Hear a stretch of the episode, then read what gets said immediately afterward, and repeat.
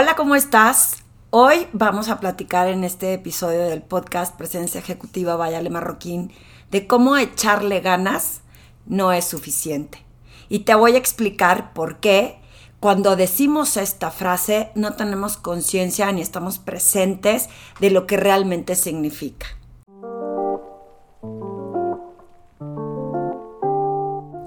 Este es un nuevo episodio. Gracias por estar aquí escuchándolo, sobre todo por compartirlo con más personas y que la intención es crear una reflexión en ti de las cosas que estamos contribuyendo de las que nosotros somos 100% responsables para hacer que las cosas sucedan a través de tu presencia ejecutiva. Recuerda que si quieres saber más de mis programas, los puedes encontrar en mi página web alemarroquín.com, seguirme en redes sociales en donde constantemente estoy publicando mayor contenido para poder inspirar a más personas y sobre todo que eh, lo compartas con más personas, me mandes comentarios de qué te parecen y que eh, este sea un espacio para ti de reflexión. Eh, si quieres saber más de mis servicios, los vas a encontrar en mi página web, sobre todo el programa nuevo que estamos lanzando de Lidera, que está increíble, así que espero que eh, te registres para que estés en esta lista en donde los estamos poniendo en espera solamente para estar seguros que la cantidad de personas que se van a registrar son los primeros que se apuntaron. Y bueno, te cuento por qué quiero hablar hoy de por qué echarle ganas no es suficiente. Yo me, da mucha risa porque siempre pongo el ejemplo de que cuando mi hija era chica y yo le decía, eh, saca mejores calificaciones, Valentina, me decía, mamá, es que ya le estoy echando ganas. Y cuando llegaba con la misma calificación, yo le decía, ¿qué estás haciendo para echarle ganas? Porque el resultado es el mismo. Y lo pongo como analogía porque pasa en muchos aspectos. En el caso de ella eran los estudios. Eh, en el caso de muchos profesionales, es decir, ahora sí ya le voy a echar ganas para que vaya mejor. Ahora sí ya le voy a echar ganas para eh, esta dieta. Ahora sí ya le voy a echar ganas para ir al gimnasio y se queda en, le estoy echando muchas ganas. Y eso es un concepto que en mi opinión es ambiguo y no es concreto. Y lo hacemos no, no solamente cuando decimos le vamos a echar ganas, lo hacemos en muchas ocasiones, en diferentes, eh, vamos, en situaciones específicas y te voy a explicar cómo. Estas últimas dos semanas estoy eh, feliz porque me faltan otras dos de estar participando con un grupo en sus diferentes oficinas regionales, en donde estamos explorando la posibilidad de cómo alinear los valores de las personas, la esencia de cada uno, los talentos, su contribución, para alinearlos a los valores de la organización y que se pueda transmitir un mensaje coherente y cohesivo de lo que significa esta identidad de esta organización. Y entonces, en la hora de explorar en estas sesiones, que ya saben que me encanta hacer sesiones mastermind, más allá de dar un curso, que siento que a veces estamos tan saturados de información que recibir más información nos satura, pero cuando tú participas y se hace dinámico, los hago en formato de mastermind. Y en estos foros lo que les pregunto es cuál es tu contribución para transmitir estos valores de la organización. Y muchas de las respuestas que recibo son eh, hay que pregonar con el ejemplo, hay que ser consistentes. Y si yo soy consistente porque lo que digo, lo que pienso, lo hago.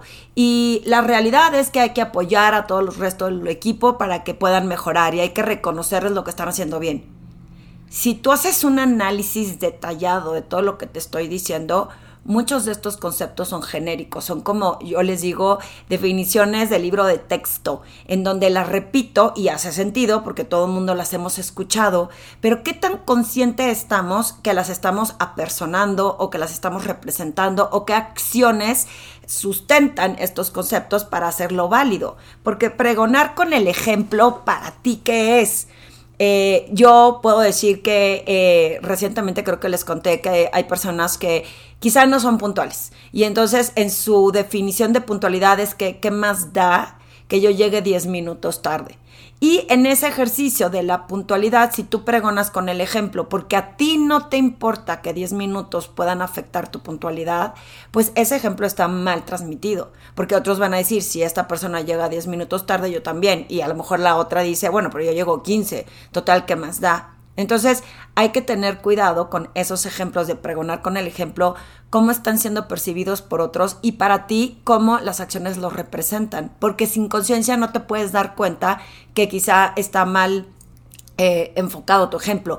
O por ejemplo, muchas personas me decían, es que hay que ser empáticos con los demás para poder generar mayor trabajo en equipo. Ok, mi pregunta es, ¿cómo generas esa empatía? Porque yo digo de broma que cuando instruyen a todas estas personas que te atienden en los telemarketings de muchas instituciones, específicamente en este caso de los bancos, ¿no? Recientemente a mi hijo le cancelaron una cuenta de banco, de, su tarjeta de débito, él está estudiando en el extranjero, y le cancelaron la cuenta simplemente porque ellos hicieron un análisis y decidieron que le faltaban unas huellas digitales y como no se apersonó para, para ponerlas, porque no está en México, eh, decidieron cancelarle la cuenta. Cuando hablamos a reclamar, la persona que contesta me dice, hijo, entiendo, me apena mucho las molestias y yo, no lo estás entendiendo y no te apenan porque la cancelaste y no me consideraste. Y no, no te diste cuenta del impacto que tuvo en, en él, que está en el extranjero, que es única herramienta en donde podía solicitar dinero y que tú decidiste por tus procesos cancelarlo y que me vengas y me digas, lo entiendo, me apena mucho, la realidad es que no es sincero. Y ahí no es auténtico. Entonces, cuando le pregunto a este foro, para ti, ¿qué es empatía? ¿Y cómo generas esa empatía? Te dicen ponerte en los zapatos del otro.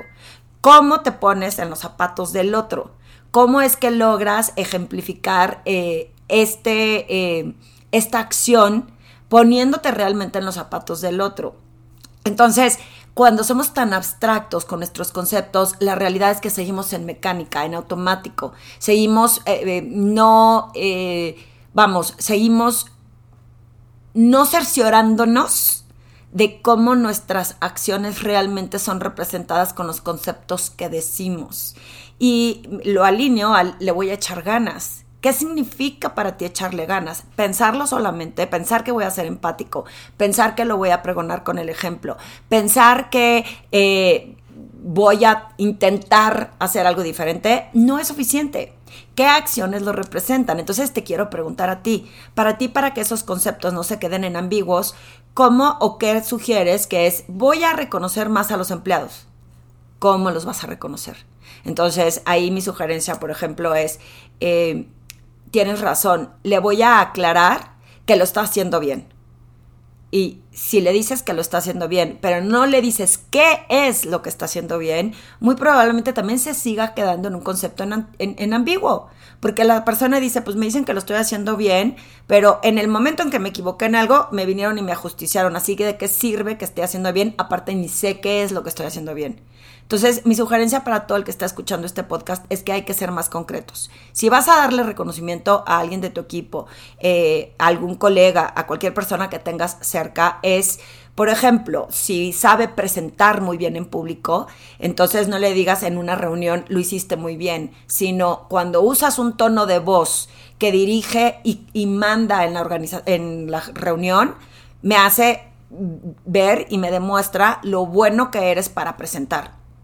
Entonces esa persona ya va a saber que su tono de voz influye en cómo entrega los resultados o cómo entrega o transmite un mensaje. Si eh, alguien presentó un proyecto en donde los cálculos que hizo, el análisis que hizo, es el análisis que los lleva a un segundo eh, nivel, entonces es, no, lo hiciste muy bien en el proyecto que realizaste. Diseñaste muy bien el proyecto la diferencia sería el análisis que utilizaste o la metodología que utilizaste para llegar a esta conclusión. Me parece que es la más adecuada que hay que seguir usando para que en el futuro sigamos teniendo este tipo de análisis y proyectos. Entonces, la persona se cerciora de que lo que está haciendo es realmente lo que está funcionando en ese momento.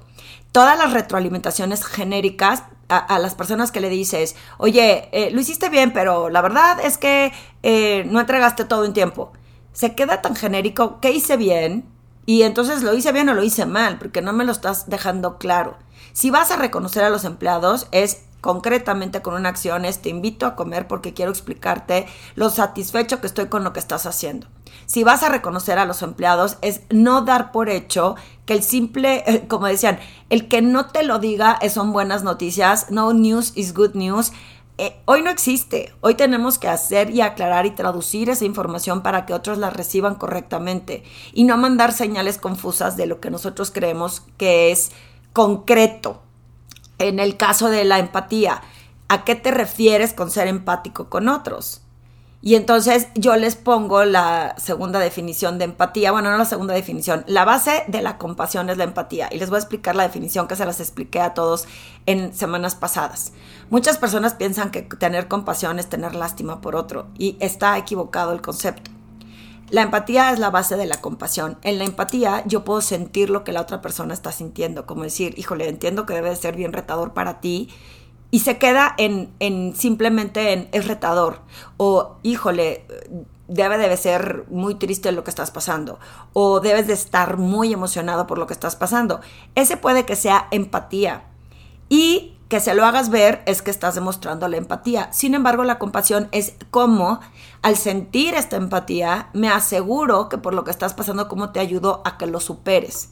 Por decir, si estás pasando por un problema retador, es cómo te ayudo a que este momento sea menos duro o menos difícil. Necesitas que te acompañe, necesitas que te escuche, necesitas que te traiga a alguien que te ayude a mejorar la situación.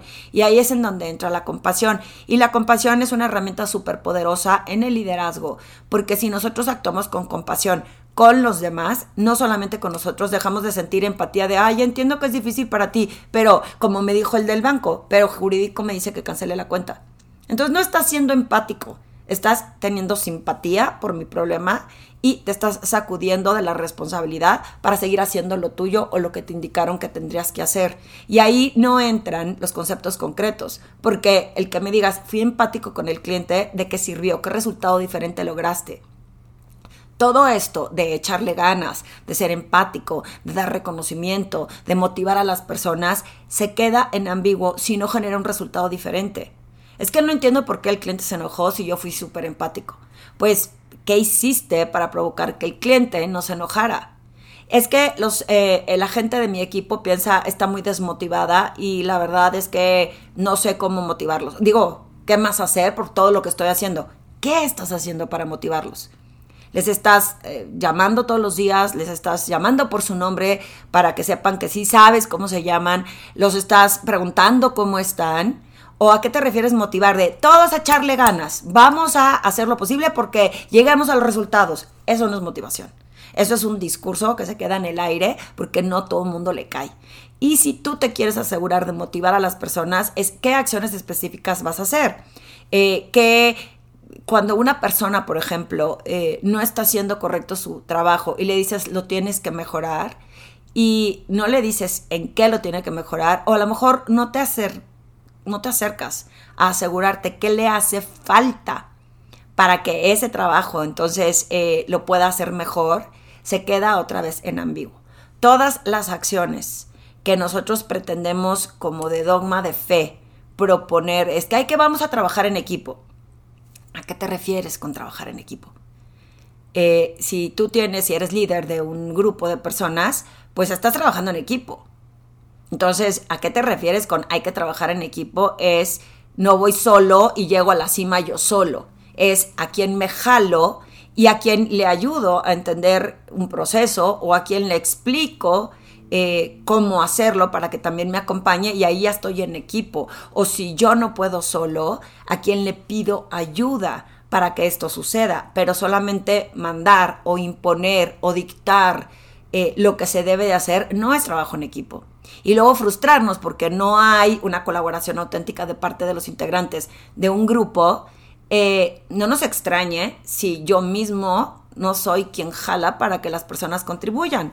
Otro ejemplo en trabajo en equipo que les decía yo esta semana. Me dice, ¿cómo podemos tener herramientas para el trabajo en equipo? Ok, ¿qué tanto escuchas a la gente? No, sí los escucho, pero en las prisas, pues mando yo, digo qué es lo que tienen que hacer. ¿Cómo haber trabajo en equipo si ni siquiera sé cómo se siente la gente? Si ni siquiera sé si les hacen falta herramientas, si ni siquiera entiendo cuáles son sus retos. Trabajo en equipo no es una obligación si yo no lo promuevo y no lo motivo a través de acciones concretas. Es, si quiero trabajar en equipo, es tú, cuál es tu contribución, ya que te comprometes. ¿Cuál es tu eh, duda y por qué tienes esta duda? O en dónde estuvo tu responsabilidad cuando cometiste en este error y cómo te ayudó a que ese error no se vuelva a cometer. ¿Qué necesitas de mí para que tu camino sea más fácil? Y ahí es en donde genero trabajo en equipo porque va a decir, oye, sí le importo, nada más me está diciendo qué hacer. y no me está regañando todo el tiempo porque piensa que no trabajo en equipo cuando lo que me hacen falta son herramientas o conocimiento o entender procesos. Entonces, eh, es cuando se dejan de hacer las cosas en ambiguos. Creo que la base esencial de que avancen las organizaciones, las áreas, los proyectos, lo que sea que nos proponemos, es dejar de ser ambiguos y genéricos y pensar que le estamos echando ganas y que estamos comprometidos y que vamos a colaborar o yo sí soy empático o yo pregono con el ejemplo, cuando ni siquiera tengo claridad de cómo mi ejemplo está siendo percibido por otros.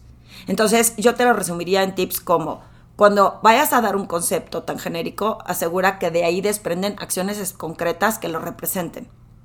Cuando estás pensando en que quieres que otros te regresen la colaboración, piensa cuál es tu contribución a través de acciones específicas que lo promuevan.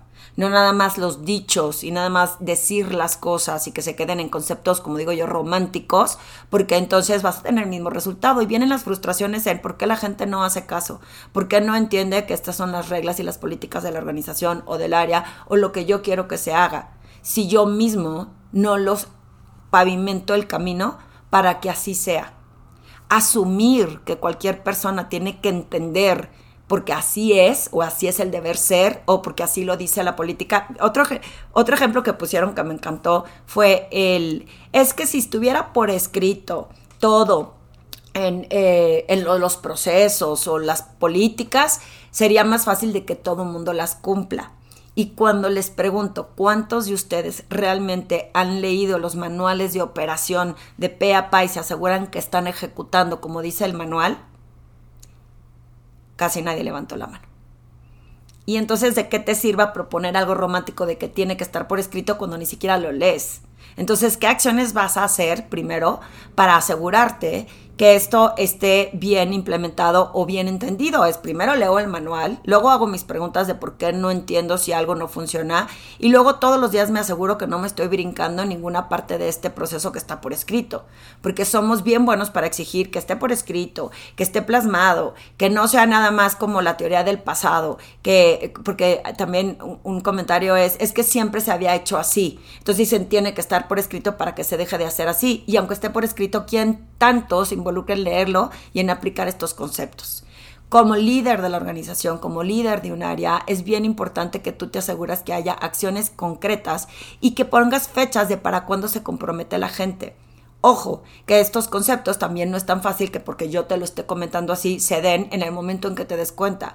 Necesita acompañamiento la gente y los grupos en que aunque el concepto esté transmitido en una ocasión, regresamos a patrones del pasado de conducta o paradigmas o creencias delimitantes y nos regresamos a actuar como lo habíamos hecho antes.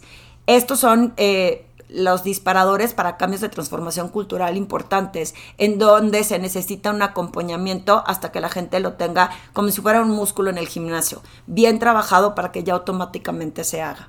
Espero que este podcast te haya influido, te haya eh, inspirado en que te comprometas a tener acciones concretas referidas a conceptos genéricos que se pueden quedar en ambiguos y que se generan también en resultado de frustraciones por no alcanzar los objetivos que te pones tanto personales como en tu grupo, como en tu organización, porque no hay una acción concreta que lo defina, que lo acompañe y alguien que le esté dando seguimiento. Si te gusta y te gustó este podcast y estas series de episodios, porfa compártelo con más personas porque mi intención es llegar con más gente con estos aprendizajes y estas reflexiones que voy viviendo en lo profesional. Recuerda de ponerme comentarios tanto en redes sociales como en iTunes, que es en donde pueden poner reviews sobre este podcast para que le pueda llegar a más personas y todos los comentarios que me mandan los leo y los contesto.